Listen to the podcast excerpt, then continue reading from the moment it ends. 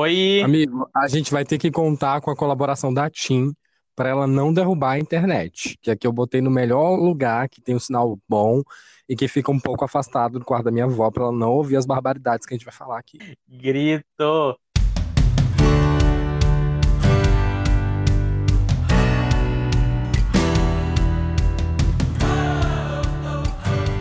Bom dia, boa tarde, boa noite ou boa madrugada se você estiver ouvindo esse podcast entre meia-noite e seis da manhã. Eu sou o João Loureiro e esse é o, auge meu podcast para falar sobre cultura LGBT, comportamento. Hoje, no nosso quarto episódio da primeira temporada, a gente traz como tema irresponsabilidade afetiva nos aplicativos. E quem eu trouxe, quem eu convidei para conversar comigo hoje é o Arlin Mello, ele tem 27 anos, é internacionalista e estudante de jornalismo. Além disso, ele também é extensionista do telejornal da UFRJ, redator na agência O Observatório, voluntário do Rotaract e Green Data. Pode entrar, Arlin! Oiê! Boa, como é? boa noite, bom dia, boa madrugada, boa tarde. Ai, faltou dizer que eu sou virgem da Podosfera, meu primeiro podcast, estou super animado.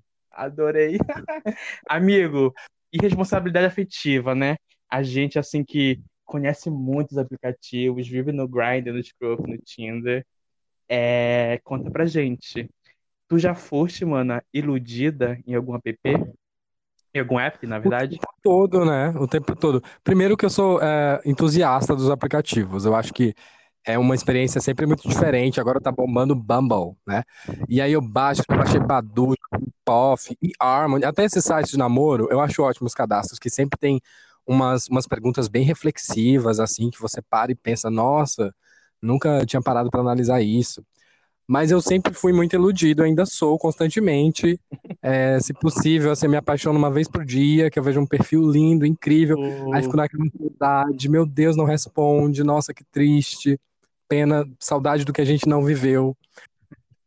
Amigo, eu não conheço o Bumble. Como é que ele funciona? Então, o Bumble, eu fiquei sabendo em um outro podcast que a gente acompanha, que é o Controle Y, e eu resolvi baixar para testar. Ele parece muito com o Tinder. Então, você desvia para a esquerda, para a direita você é, aceita, né, dá match com a pessoa, perguntas mais reflexivas. Tipo, ah, o que, que você levaria para uma ilha deserta? Qual que é o seu primeiro encontro ideal? Então, você visualiza ali no perfil, além do Instagram, do Spotify, e do, do que a pessoa coloca na bio, as fotos e as respostas dessas perguntas. Aí acaba sendo um papo mais interessante, mais instigante. Entendi. Isso aqui não foi um public post do Bumble, tá? Inclusive, se eles quiserem patrocinar a gente, tô Fica à vontade a aqui. Uhum. É... Mas me conta, é, já, já teve algum, alguma situação, por exemplo, de tu querer o boy, o boy é, ficar dando esperanças e no fim de tudo ele não era nada daquilo. Recentemente, até apareceu no Grindr, o perfil dele era assim, dou grana. Aí eu fiquei, gente. Era qual? Peraí que eu não ouvi, eu não entendi. Dou grana. E aí na dou descrição grana. ele ah. dólares. É, era uma coisa bem, sabe? Aí eu fiquei, gente, mas como assim? Aí eu fui lá, dei um biscoito, né, pra ele. Vamos, vamos ver o que que dá. Aí dei um biscoito, a gente começou a conversar. E me surpreendeu, porque o papo dele era muito de, ah, quero te conhecer, sabe? Ah, o que você faz da vida, quem é você e tal. E a gente foi aprofundando, e aí ele falou assim: é, Ah, vem pra cá. Aí eu perguntei, tá, mas onde é que você tá? Vamos sair antes, vamos tomar um café? E aí o cara parou de me responder. Então acontece muito, às vezes, de aprofundar um papo, você gastar perguntas ali, é um pouco além do você curte o quê, fala de onde, e depois simplesmente a pessoa para, some, não sei, morre, perde o celular, que no Rio a gente né, tem que tomar cuidado com isso, que às vezes a pessoa é roubada, é do nada para de responder.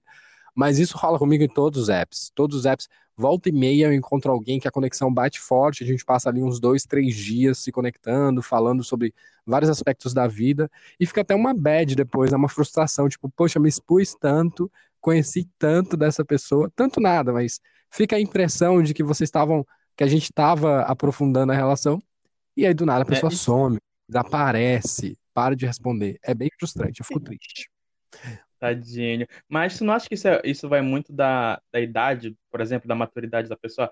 Porque, tipo assim, é, muita, quando, quando eu era novinha, né, quando eu tinha assim, meus 19, 20 anos, eu era muito assim, sabe? Eu, às vezes, ficava alimentando o negócio e fazia muito ghosting com, as pessoas que eu não queria, né? Que às vezes eu só queria uma opção, às vezes o menino queria um romance, eu só queria uma curtição, e eu, eu fazia isso, né? Depois de um tempo, eu percebi, né, o quanto Chernobyl estava sendo, né? e eu, eu parei para pensar e eu botei assim, né? Aí assim, eu fiz uma lista, né, dos boys que já foram, já tiveram, já foram responsáveis, né, com, com os meus sentimentos. Eu percebi que eram tipo boys mais novos que eu, né? Eram boys mais novos no sentido de, de, de idade mesmo, né? E eu fiquei pensando, caraca, será que essa responsabilidade não tá muito ligada com a idade? É, porque, tipo assim, esses dias eu tava, esses dias não, é, umas duas semanas atrás eu tava na terapia e aí eu e o meu terapeuta a gente tava falando muito sobre relacionamentos que, que se constroem dentro do Tinder e etc e tal.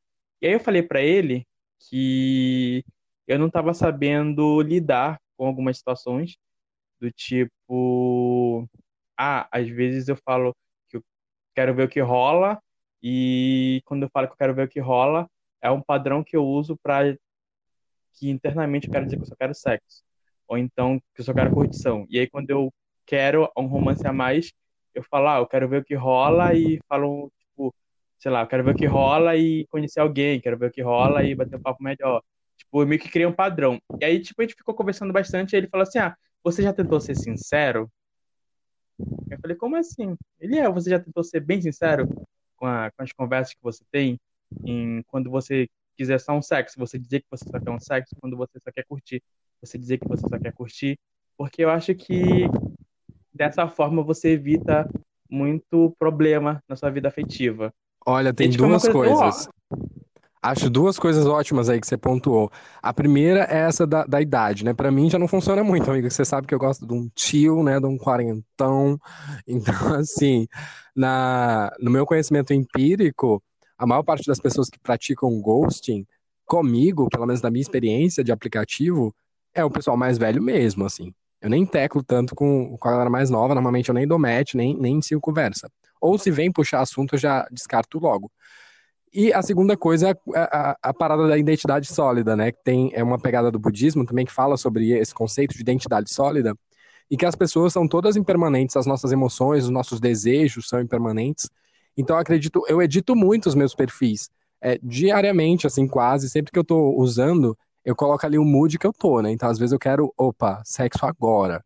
E às vezes não, às vezes eu boto uma coisa mais leve, de que eu quero uma conversa, um café. A pessoa me chamar para um café, eu já me apaixono, já fico louco, já acho que eu vou casar, já imagino filhos, e, sabe? Grito. Não é.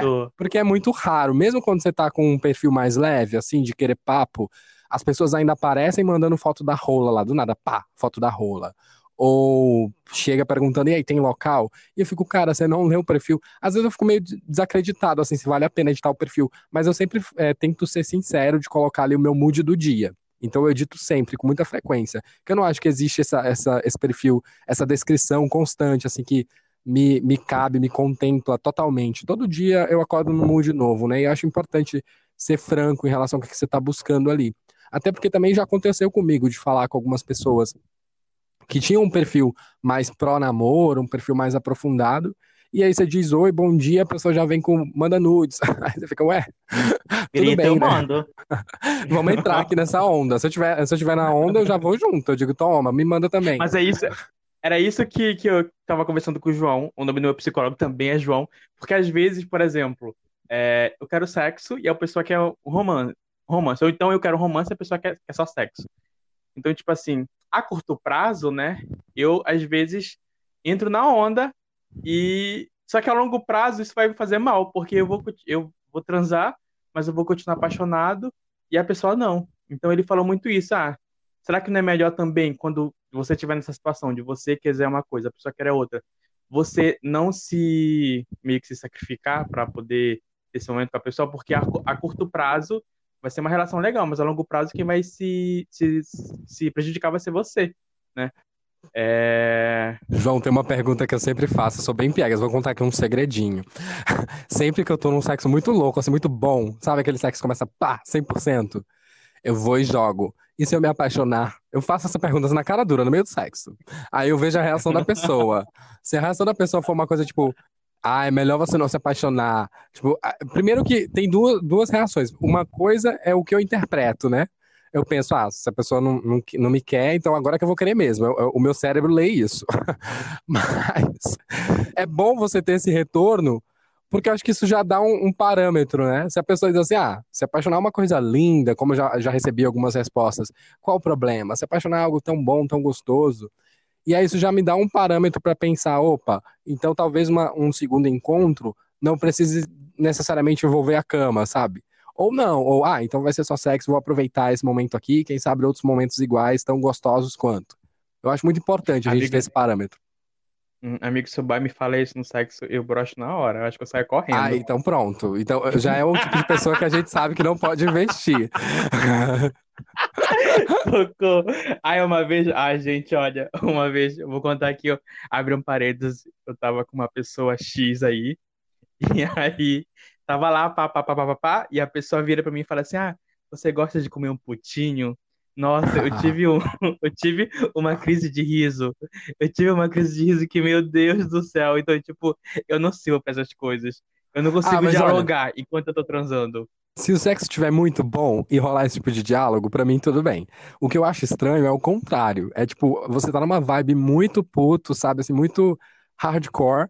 E aí vem uma pessoa, como uma vez aconteceu comigo, e o cara começou a fazer declarações de amor. Tipo, era, uma primeira, era o primeiro encontro, o primeiro sexo. E ele, ah, não, porque é incrível, você é lindo, gostoso, maravilhoso. E, assim, realmente eu nem lembro, faz muito tempo isso, mas ele só faltou dizer eu te amo. Talvez até tenha dito, eu não me recordo. Eu lembro que eu saí muito assustado desse encontro. Eu fiquei, caramba, não quero mais ver essa pessoa nunca mais, porque eu achei falso, sabe? Eu achei superficial. Como assim, no primeiro que você já disse que ama, já faz declaração de amor na cama, sabe? Tem que ir devagar, peraí. É, uma questão que eu ia te falar, que aconteceu, por exemplo, de o, o, o bot iludir numa, numa, de uma forma tão, tão gigantesca de, de isso te afetar nas tuas relações cotidianas? Olha, uma vez eu tenho. Já eu tenho... sofrestes? eu sofro todo dia, assim, a minha vida é sofrer. Mas tem, eu tenho alguns traumas de signo. Pode, pode falar mal de signo aqui? Pode, sério, deve, tem uns signos. Deve. Só não pode falar signos. mal de Ares. Gente, não, sério, tem uns signos que eu, eu tenho um rancinho, você já ficou com o pé atrás quando a pessoa me avisa. Porque é gêmeos e leão. Não, não, não tenho nada contra gêmeos e leão, mas uma questão empírica mesmo das minhas experiências que não foram boas com esses signos. Primeiro, a questão de leão, né? Que sempre rola uma coisa que eu acho muito egocêntrica, que a pessoa, assim, é, você acha o ó do Borogodó, e, e aí eu, eu, minha autoestima baixa, sabe? Eu fico, meu Deus.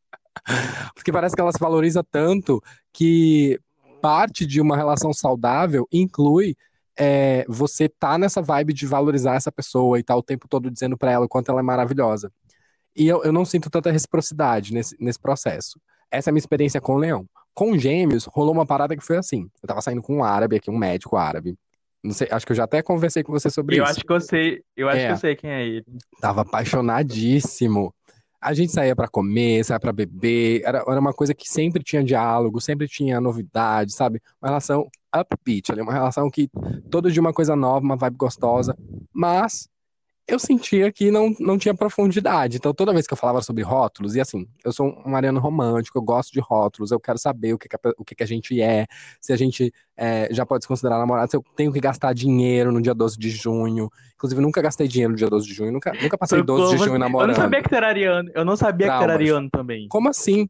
E aí, o que acontece? Eu, eu fiquei muito, muito desgostoso, muito frustrado, porque a relação não avançava. Toda vez que eu falava de rótulo, toda vez que eu falava de fazer um programa mais romântico, uma coisa mais é, séria, essa pessoa desviava. Ah, não, vamos curtir uma festa. Ah, vamos pra vamos assistir um filme aqui em casa mesmo. E aí eu nunca, passamos quatro meses juntos, e eu nunca conheci nenhuma, aliás, conheci uma amiga dele, é, e é isso, eu não, eu não me sentia muito incluído na vida, sabe? Eu, eu sentia que eu tava ali meio que pra satisfazer o, um relacionamento, satisfazer aquele, aquele, aquela sensação de, opa, tenho algo fixo, mas ao mesmo tempo não era algo fixo, porque eventualmente ele estava indisponível para me atender, para responder minhas mensagens. Então eu me sentia muito indo atrás, muito amando mais do que sendo amado. E isso foi muito desgastante para mim, porque quando a gente estava junto, rolava toda essa ilusão, rolava todo aquele clichê de, ah, porque no futuro. E eram, eram coisas que ele me dizia, sem eu perguntar. ah, porque a gente vai casar. Ah, porque não sei o quê. Vamos fazer isso, vamos fazer aquilo. Viagem, a gente programou uma viagem junto pro Chile. Aí a gente comprou a passagem. Primeiro que ele ficou me enrolando, né? Enrolou, enrolou, enrolou. Falava que a gente ia viajar junto. Eu disse, vamos comprar passagem. Aí um dia eu cheguei lá e comprei a passagem. Aí ele ficou puto comigo. Como assim você comprou a passagem? É, você não já tinha me dito a data, que era abril, que você tá de férias e tal. Aí eu comprei a passagem, olha aqui, ó. Eu Mandei o link disse assim: olha, se você quiser tá aqui. Se você quiser ir comigo, ótimo. Se não quiser, eu vou só. Acabou que eu fui só, foi uma viagem ótima, linda. E, e é isso. Eu, eu fiquei muito iludida com as coisas que ele me falava. Eu sempre fico, né? A pessoa me fala uma coisa, eu já fico toda iludida. Mas foi Acho ótimo, assim, a experiência, assim. a experiência de aprendizado, sabe? De entender que o geminiano tem realmente esse lado desapegado e que você não pode confiar muito, que assim, ele tá com você, Tem tá esse lado dizendo duas caras, né? maravilhosas pra você, mas ele tá dizendo coisas maravilhosas pra 500 mil pessoas. Então, assim, take care. Socorro. Eu não gosto de cancerianos. Amo. Agora, De canceriano, melhor aquariano. experiência. Não, gente, canceriano. Olha que você, ouvinte, que tá encalhado, procura canceriano. Canceriano é amor, canceriano é carinho. Canceriano é um tipo de signo que dizem, né, que vive as emoções todas muito intensamente. Eu não sei porque eu não sou, mas dizem que tudo pro canceriano é assim, um, um turbilhão de emoções. Por isso que ele chora, ele grita, ele- tudo é um escândalo pra ele, é um drama. Ah, eu amo, porque também são pessoas muito cuidadosas, caseiras, dono de casa, que vai te proteger, te amar, cuidar de você pra sempre. Me- melhor, melhor par possível. Não gosto. Canceriano que eu conheci era totalmente diferente disso. né? Ah, o meu Mas eu vou crush falar ele cabe incrivelmente assim nesse, nesse estereótipo, nesse perfil. Inclusive, beijo, Alex, beijo. Grito. É, eu conheci. é, vou fazer um desabafo aqui. Eu conheci um aquariano, né? É, eu já dividi um apartamento com um aquariano, beijos, Pablo, e conheço muito bem como é que funciona um aquariano, né? É, Como menino, a funciona? gente- Conta pra gente. o aquariano gosta de ser paparicado, gosta de ser galanteado, é, gosta que a gente é, seja não gentil, mas gosta de ser, como eu posso dizer, gosta que toda hora tu fique elogiando ele e tudo mais. Tem um pouco de egocentrismo aí no, no, Nossa, no será que tem mais que contas. leão? Eu acho que tem, eu acho que tem, porque é tipo assim, Você aquariano, pelos, pelos leoninos. aquariano não gosta de dizer isso, mas aquariano é muito egocentrista, sabe? Enfim, é, dei match com um garoto, com um aquariano, né? No terceiro dia ele já tava dizendo que tava apaixonado por mim. Aí eu Eita. falei, caraca, é, é agora que eu vou sair da solteirice, né? E aí, seis dias depois a gente se encontrou e durante esse tempo que a gente tava conversando, né, era paixão pra cá, paixão pra ali, e a gente se encontrou e, e simplesmente no outro dia ele deu ghosting comigo, né? Parou de falar comigo, não me respondia minhas mensagens, foi um verdadeiro responsável. É, Mas eu acho que isso, é, isso serve pra gente parar e pensar em muito nos atos que a gente tem, né? Já pessoas, aconteceu por uma coisa? exemplo. Comigo, às vezes, rola, desculpa te interromper, mas rola ghost recíproco, sabe? Você bateu um papo ali, você encontrou a pessoa, foi incrível, mas aí no outro dia, outra vibe, aí você, também não manda mensagem, a pessoa não manda mensagem, e pronto. Uhum, Às vezes rola adoro, isso eu adoro comigo. quando isso acontece. Ah, eu gosto também, sabe? É uma coisa assim, desapegada, foi bom, foi bom, se a gente se vê de novo, ótimo, mas também sem obrigação. Eu acho ótimo quando, quando rola essa, essa reciprocidade no ghosting. Eu não gosto mais de fazer ghost. Normalmente, quando eu vejo que a pessoa tá muito mais intensa que, que eu, eu chego e falo, olha, a gente não tá na mesma vibe, é melhor você não criar expectativas. Eu fiz isso faz umas três semanas atrás. Foi ótimo, o menino parou de falar comigo. Ah, sim, é ótimo quando a pessoa respeita, né? Mas nem sempre a pessoa respeita. Tem gente que eu já tive que bloquear, porque a pessoa ficava me ligando durante o dia, assim, no trabalho, tá lá o celular tocando, porque a pessoa. E, e era ligando, e ainda era com drama, assim, já, porque você não me, não me tem como prioridade. Aí a vontade que dá você Que dizer, isso? realmente, não Socorro. tenho. Não tenho, nunca tive. Quem te disse isso? Mas é, eu, eu evito ao máximo, assim, é, é uma raridade na vida eu bloquear alguém. Só os GPs do Grindr, né? Porque ninguém merece, gente. Muito perfil de GP aqui no Rio de Janeiro, uma coisa loucura. Aí eu tenho que bloquear mesmo, porque é demais. Senão não aparece ninguém pra você curtir e teclar. Ai, ai, Mas- em falando em prioridade, eu lembrei de um caso agora de um garoto. Ai, me conta. É, eu tava. Ele tá, ele tá. Ele só queria transar e eu também só queria transar. Só que, tipo, ele falava uns fetiches Match. muito estranhos. É, ele falava uns fetiches muito estranhos que me deixavam assim, né, com o pé atrás. E aí, tipo, Tipo, por quê, amigo? Eu quero usar. gente- Todo mundo não, curioso. a- Pô, não, gente, exponha, exponha o rapaz, inventa o um nome ah, pra ele. ele queria, tipo assim, transar suado, e queria que, tipo, eu ficasse com, com fedor no sovaco. Ah, eu acho que eu tenho date. Era umas coisas muito, ah, deixa, é, fica com chulé, tipo, umas coisas muito, muito assim, respeito quem tem, mas eu não gosto, sabe? Não gosto. Respeito que tem esses fetiches. A gente é gostosinho, cheirosinho, né? Eu acho uhum. uma delícia.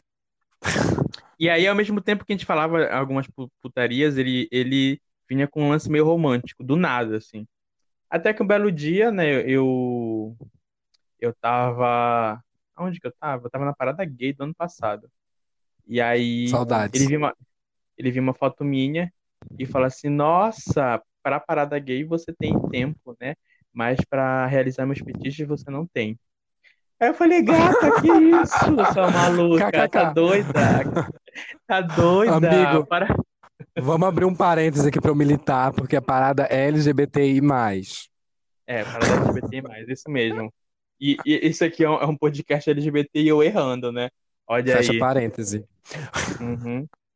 E foi isso, é, foi isso, né? Ele também pedia atenção, sendo que ele também era uma pessoa totalmente sequelada, tadinha. Enfim, é, vamos ouvir o áudio do Newton.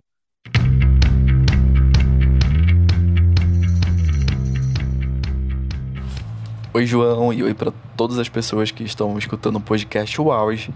Meu nome é Newton Correia, eu tenho 27 anos e eu vim contar um pouco sobre a minha experiência com responsabilidade afetiva e a falta dela, é, especificamente em aplicativos de relacionamento. É, essa experiência começou um tanto quanto cedo, lá em 2013, quando esses aplicativos é, como o Grindr, o Tinder, o Scruff começaram a se popularizar no Brasil.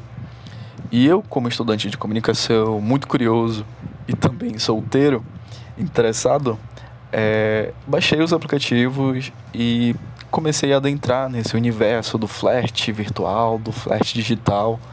E fui descobrindo muita coisa, fui descobrindo é, como as pessoas se comportavam e agiam dentro daquele meio. E e tive muitas decepções, claro, porque quando se trata de relacionamento de pessoas, isso é quase que inevitável. Mas eu também tive muitas lições muito boas, assim, que eu levo pra vida. É, e eu acho que a maior delas é de ser sincero um com o outro. Assim, eu usei muito o Grindr, que era um aplicativo que foi estigmatizado como aplicativo para conseguir sexo fácil. E uma das primeiras regras que eu aprendi foi de que o Tinder era um aplicativo para quem queria relacionamento sério e o Grindr era um aplicativo para quem queria sexo.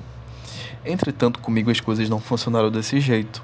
É, no Tinder, eu sequer consegui encontrar com alguém, porque na conversa as coisas não fluíam, não ia para frente.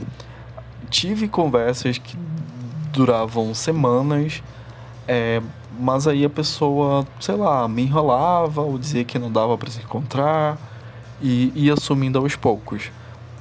E eu, enfim, né, conversando vários dias com a pessoa, acabava criando uma certa expectativa, acabava gostando de conversar com ela e tendo expectativa de que o encontro acontecesse para as coisas evoluírem naturalmente.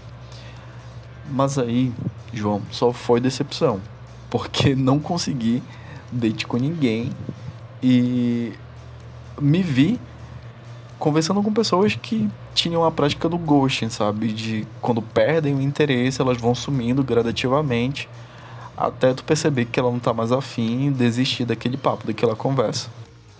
Enquanto que no Grindr, é, o objetivo sempre foi o sexo casual.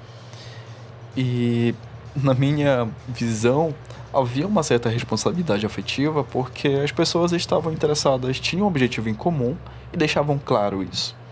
E quando elas queriam algo a mais, elas especificavam: Ó, oh, tô a fim de conhecer alguém bacana, alguém legal, para ter algo além do sexo. E se sentiam mais confortável em procurar no Grindr do que no Tinder, talvez. É... E eu tive muitas experiências no, no Grindr, tive encontros que o objetivo era o sexo casual, mas acabaram se transformando muito naturalmente em amizade e houve até tentativas de namoro, tiveram relações que, que foram bem além de uma amizade. E isso para mim foi, foi bem edificante. E uma das, um, uma das situações em que me, me ensinou muito foi, acho que uma das primeiras vezes em que alguém ficou muito afim de mim. Tinha marcado de transar com um garoto. E o nosso papo antes do sexo foi, foi bacaninha. Durou um, um, alguns dias. E quando a gente se viu, a gente se curtiu muito, transou. Mas eu sabia que naquele momento eu não estava interessado nele para ter algo além. E ele estava muito apaixonado. Ficou assim, foi a paixão à primeira vista. E eu fui bem sincero com ele no dia seguinte. Falei: olha, tu tá muito envolvido e acho que eu não estou na mesma sintonia e também não vou conseguir entrar na tua sintonia. Então é bom que a gente se afaste. Eu queria transar com ele de novo, mas eu sabia que se eu fizesse isso, ele poderia, sei lá, se a expectativa poderia crescer, ele se apegar mais e ser mais difícil de romper depois. Então fui lá e falei, olha, não dá. Não podemos seguir desse jeito. E mas não foi isso que aconteceu comigo em outras situações. As pessoas se envolvem mesmo, é, querem manter aquela relação por, por algum interesse específico, mas ficam ali, sabe, não chove não molha, fica temperando para não irem mais além e acabam fazendo com que a outra pessoa crie uma expectativa muito grande e se frustre mais ainda no final. Então, eu aprendi que é bom ser sincero logo com o outro sobre o que você quer. Mas é claro que nem sempre a gente sabe o que a gente quer. Por isso que é muito importante se abrir, é, estar aberto às experiências, se relacionar, experimentar coisas, é, se envolver. A gente tem o total direito de errar no começo dessa, dessa vivência nos relacionamentos. É, mas, claro, aprender com os erros e aplicar essas lições nos relacionamentos futuros para que esses, esses relacionamentos sejam mais sólidos, sejam mais tranquilos e sejam uma boa experiência para para os dois parceiros, ou três, né? Nunca se sabe. E o ponto-chave da responsabilidade afetiva é a sinceridade. É tu ser sincero com o outro, dizer o que, que você quer, é, colocar as cartas na mesa, deixar tudo muito claro. E o segundo ponto é se conhecer muito bem, é saber quem é você.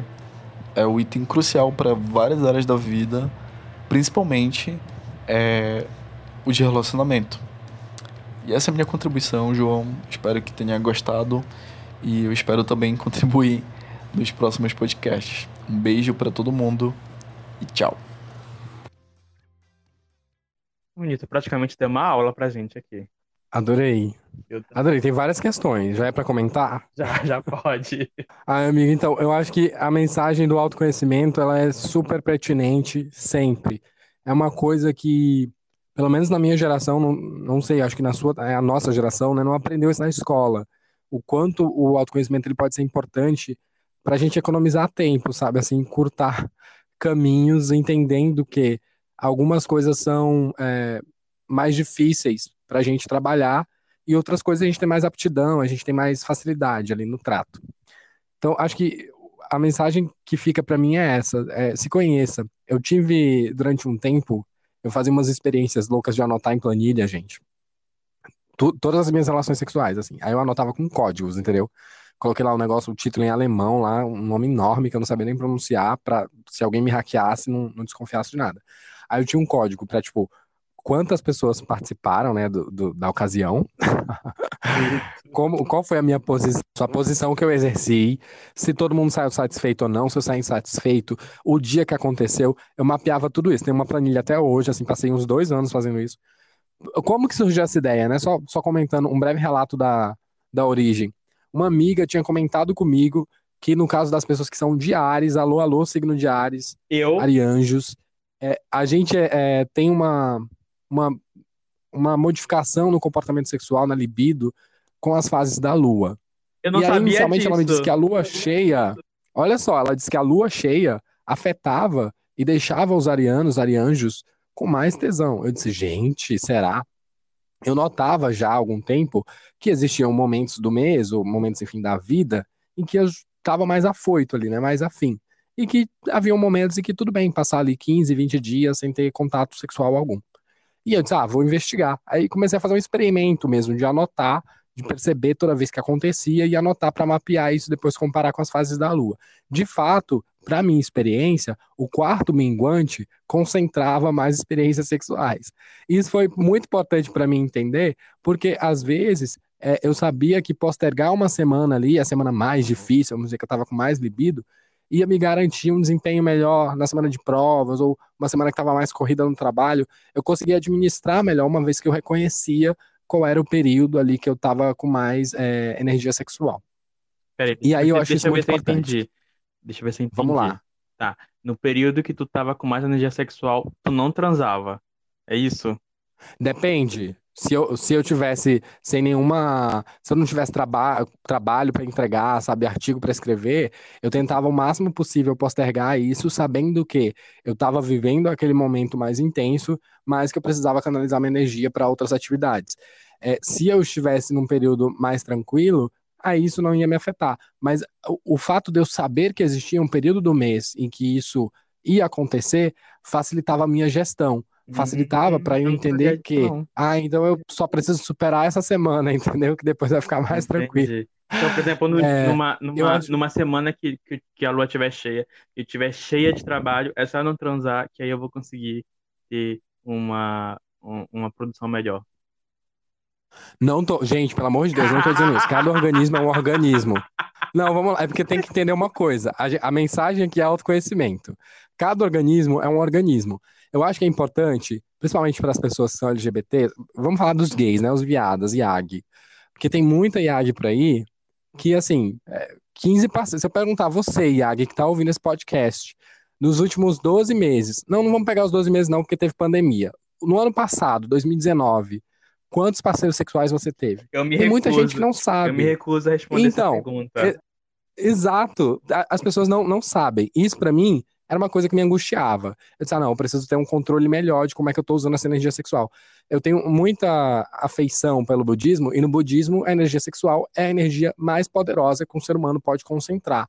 Então, se você sai por aí distribuindo ela é, à torta e à direita, sem muito critério, eu acho que isso tem algum impacto, sim, na sua produtividade, no trabalho, e como você é, desempenha na- nos seus estudos, enfim, na carreira, na vida. Então eu fui pesquisar, fui investigar melhor isso, e o meu processo foi esse. Eu não estou dizendo que para todos os arianos, no quarto minguante, a libido vai ficar mais alta. Eu não estou dizendo que a partir do momento que você começar a anotar, vai ser mais fácil de controlar o desejo. Não. Essa foi a minha experiência. Eu acho que todo mundo tem que é, fazer esse esforço de observar como é que é o seu comportamento e tentar identificar ali qual a melhor maneira de, de vencer isso, se for algo importante para mudar. No meu caso, era algo que eu gostaria de mudar, que eu gostaria de ter mais controle. E aí tem uma outra mensagem que eu achei legal que o Newton trouxe. Eu fui até buscar. Olha, tem um estudo, gente, que foi publicado em 2012 pela PUC do Rio Grande do Sul. E aí, assim, um breve estudo sobre o conceito de responsabilidade. Vamos recobrar aqui a etimologia, né? É, diz respeito à condição ou qualidade de alguém em ser responsável. É pressuposto que esse ser responsável tenha capacidade de consciência quanto aos atos que pratica voluntariamente, ou seja, que consiga saber antes de agir as consequências da sua vontade. Eu acho que isso aqui vai bem na contramão do desejo sexual, né? Normalmente a gente não tem tanto essa noção da- das consequências da nossa vontade, não é à toa que o Brasil tem tanta menina grávida por aí, né? De 12, 13, 14 anos. Acho que essa responsabilidade, ela é, vai até além do, do afeto, ela vai para para sua relação consigo mesmo. Hum. E, e é primordial a questão do autoconhecimento para que você tenha essa consciência de como o teu comportamento, como o teu desejo afeta o outro. Quando a gente vai para os aplicativos, eu acho que isso fica muito secundário, porque parece que ninguém está muito preocupado em como que uma mensagem, às vezes, mais rude, por exemplo, tem alguns perfis, a gente que usa está cansado de ver, hoje em dia isso está ganhando é, mais discussão, essa, essa pauta das identidades está cada vez mais é, em, em debate público na sociedade, mas tem muito perfil que diz, ah, não curto afeminado, não curto gordo, não curto negro, Então, esse é um tipo de perfil que às vezes fere a autoestima de alguém que está ali online de uma forma é, muito forte, muito intensa. E aí, eu acho que ter essa consciência de como eu me expresso, como eu exporto o meu desejo para o texto, né, para a descrição que eu vou colocar ali no meu perfil, já é o primeiro passo dessa responsabilidade afetiva. Entender que o afeto, ele não está só conectado com o amor ou com uma relação amorosa, mas é tudo que afeta ao outro, seja positivamente ou negativamente. Amei! Adorei! A gente trouxe até aqui uma discussão acadêmica. Adorei. É, só é, dando um ponto aqui no, no que o Newton falou, ele falou muito sobre esse lance do, do, se conhecer, né? Você até anotou aqui saber o que quer. Eu acho que é crucial, muito crucial, a gente saber o que quer e ter muito, muita noção do que a gente realmente quer, né? Porque se a gente não tá, se a gente não, a gente não tá só só enganando o outro, a gente tá se auto-enganando às vezes, né? Já aconteceu muito de eu estar tá sendo uma libido muito grande, né? E entrar numa conversa qualquer e depois ficar me perguntando, caraca, será que é isso mesmo que eu quero? Ah, isso, será que é isso mesmo? Será que eu só preciso transar mesmo? Será que não é só um momento de carência? será que não é. Será que eu não quero só, sei lá, um bom dia, boa tarde, boa noite do crush? Né? E tô querendo. Aí eu na quarentena, todo. e, e tô querendo só me. me. me. como se diz? Esqueci a palavra. Tô querendo só me auto-enganar enfim, amigo, adorei. A gente chegou aqui nos 40 minutos. Foi tudo, tudo, tudo, tudo. Acho que a gente poderia ficar aqui mais uma hora conversando sobre isso. É... Mas eu queria só terminar, terminar já, né, indo para as considerações finais no caso, dizer que é muito importante, é, parece óbvio, né, mas é muito importante você separar, você separar o que é seu é seu, o que é do outro é do outro, né. É, tem que ser sincero sempre, tem que ser sincero consigo mesmo. É, se você não conseguir ser sincero com outro, tente ser sincero consigo mesmo, que eu acho que já é um passo importante aí para que você tenha responsabilidade, né? É, é isso, amigo. Queria agradecer ao Newton. Ai. Queria agradecer ao Arlinho. Eu posso fazer um comentário? Pode fazer, com certeza. Ó, eu quero, depois se a gente tiver como adicionar o link aqui na descrição, tem um vídeo maravilhoso que eu sempre estou voltando nesse vídeo para ver se eu fixo de alguma forma, internalizo a mensagem. É de uma monja que chama Jetsuma Desempalmo. E ela fala sobre a diferença do amor romântico e do amor genuíno. E é uma mensagem muito bonita, é, tá em inglês, mas é legendado, dá para acompanhar. É, ela diz que é o seguinte: o amor romântico, ele diz, é, eu te amo, então eu quero que você me faça feliz. E o amor genuíno é: eu te amo, então eu quero que você seja feliz. E ela fala de segurar ali a pessoa com muita gentileza, deixando as coisas fluírem, diferente do amor genuíno, ou do amor romântico, perdão, que normalmente está ligado à questão do apego. E quanto mais eu demonstro esse apego, então mais eu demonstro amor, em tese, né? É, eu acho isso muito importante para a gente lidar na, nas nossas relações cotidianas, entendendo que o amor genuíno é um caminho mais leve e que gera menos sofrimento.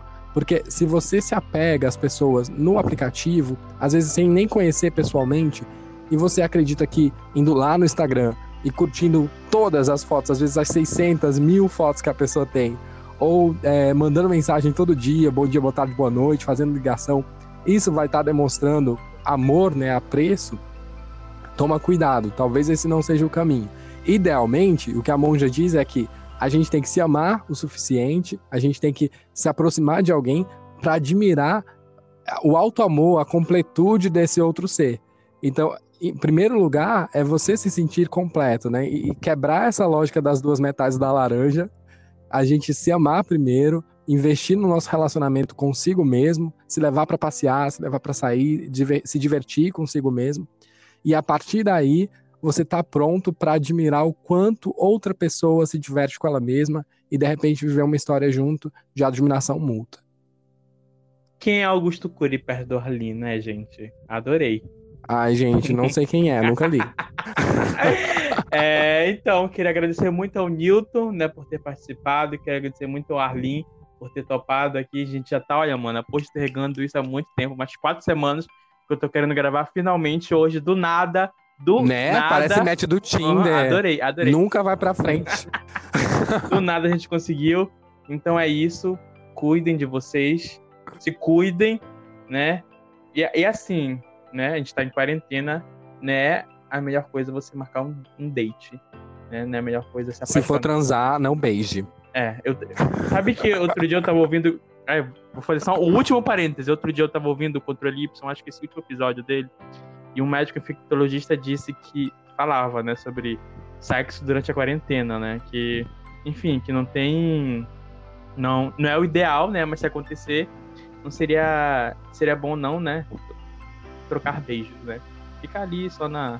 Menino, toda vez que, que eu penso em transar, às vezes acontece um, um contato legal ali, um negócio, né, hot no, nos aplicativos. Aí eu fico lembrando uma imagem que eu vi, acho que a gente pode deixar o link também, é da BBC.